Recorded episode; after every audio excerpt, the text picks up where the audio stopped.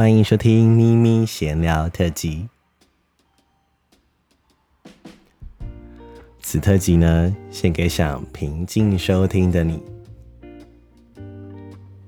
最近疫情时间还好吗？生活好苦闷，多久没有出门了？是不是每天都跟另外一半吵架呢？公司的讯息是不是也还响不停啊？来点声音的陪伴也不赖吧？分享我生活的大小事，有别于平常的新三社，给你不同版本的售后不离。还是你们想听纯纯单独的特辑呢？纯纯最近很累啦，你们记得去 IG 给他打气加加油好吗？今天就来垫档一下。今日特辑呢，就是咪咪来分享他高中的日记。我们准备一下，准备收听喽。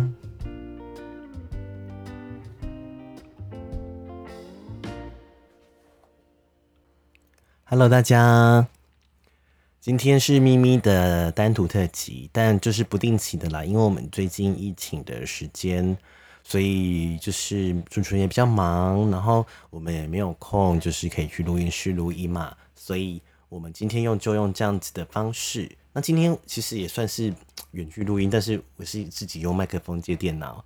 那今天就是呃，咪咪特辑今天就想要分享高中的日记嘛。那高中的日记的话，就是有很啊，有很多我过去的黑历史。其实我本来也没有想到说要呃要分享高中的日记。那上次是因为我们在 IG 直播，然后原本 我们是要哄睡，你知道，因为真的是疫情时间太无聊了，所以我们想要用哄睡的方式。那结果。大家说，哎、没有想要哄睡，那就不然我说，不然你就突然有一个那个社粉就说，哎、不然我们来念那个咪咪高中日记。那咪咪高中日记就是里面充满的很多，呃，大概约大概二十年前了吧，因为是二零三年嘛，现在二零二一，快近二十年了，你知道，所以里面有很多我过去的，要说黑历史嘛，也不算，那也是以前的我嘛，然后里面有很多我。呃，十六岁的时候的很多感情的故事，还有初恋。那在故事里面呢，我就是呃回想到很多事情，不管是我感情之外呢，还有我过世的爸爸，还有我妈妈。那我今天就是选了那个大概三篇，一个是我初三到四篇好了，就是三到四篇的日记，然后大概两篇是我有关于我的初恋，有一篇是关于我的父亲，还有一篇是关于我的母亲。那我们来收听看看吧。然后我今天要念的那个是二月十四号情人节，因为很多人都指定要念这一篇呢。二月十四号情人节是今天才刚写完二月十三号日记呢。我今天迟到去坐斗南火车站的火车，倒也无所谓，因为送小白情人节的礼物是不会在乎时间的。而到学校之后，我就偷偷把礼物放进他的抽屉里面，因为不敢当场送给他。因为又一定会引起一阵骚动，这样小白会很难受，也会很难做人。而小白看到之后呢，就把它偷偷塞进桌子里面，而且他也没有问是说谁送他的，他大概应该也会知道是我送的吧。而早上，小明就问我说：“你现在喜不喜欢小白？”我们回答：“我跟他说我不知道，不要问我这个问题。”而相同问题，他又去问小白。小白很厉害的避开他的问题，而且我当时也知道小白在旁边，然后小白就离开了。而这时候小明，小明真的是个绿茶婊，就跟我说：“你看，小白故意避开你的问题，他一定不喜欢你。”我当然知道这个问题，小白和我当然不知道，但也不能再跟大家说我们在一起啊。如果说在一起的话，我应该会很难在学校这个地方活下去吧。所以我今天。就鼓起勇气在小房间问小白说：“小白，你爱不爱我？”他二话不说就回答：“爱。”我很高兴的这样说。而高下课的时候，我现在都喜欢去小房间，因为小房间里面可以靠着小白的肩跟他聊天，我也会抱着他的头，就这样今天还蛮高兴的，呵，虽然明天还要上课。二月四号日记真的很荒谬。我以前就是一个小情小爱的人，然后你以前在高中那个时代，二十年前根本就没有办法说自己是同性恋是 gay，然后那个小明真的是很叽歪，他就是绿茶婊。我后来想想说，我现在我现在突然觉得说，他应该是喜欢我吧，不然他怎么会去破坏我跟小白之间的感情？你们说是不是？然后小房间那边当然会发生很多故事，但是我今天没有想要念那个小房间发生的可怕的故事，会破坏今天这个美妙的情绪。那我下一篇想要念八月八号，就是我父亲写的那个日记。昨天八月八号，爸爸节，这是我活了十六年以来送给爸爸的第一件礼物吧。看他还蛮高兴的样子，虽然我有时候不太喜欢他，但他还是我的爸爸。而昨天我也等不到小白的简讯，他已经很多天没传简讯过来了。昨天也不知道心情是怎么的，有点小小失落。我真的只希望他回我讯息而已，甚至来跟我说声晚安。我知道他很难，有他的苦衷。人总是陷于一种无奈，而这种无奈没有对错，你只能承受，很痛苦，不是吗？而最近我还是都把时间放在。家族上，家族就是那个时候的雅虎家族。好了，我想是该结束了。等我把照片都全部放上去，就差不多了，要开始正常的二年级生活了。八月八号日记就念到这边。其实我我也是翻到这本日记的时候，不知道是不是因为最近水星逆行的关系，就很容易回忆过去。然后因为其实我真的很久没有翻这些日记，应该。十几年没翻了吧，所以我很感谢各位社粉，让我可以去看到这篇日记。然后原来我才知道说，哦，以前我有送爸爸就是父亲节礼物，其实当然是以后长大也都有送，但是我我不知道原来我在十六岁的时候做的这件事情。但是有一篇我我突然找不到，就是哦日记写来读了，好像是。我爸爸带我去吃麦当劳吧。我那天好像高就读书迟到，然后他还带我去吃麦当劳。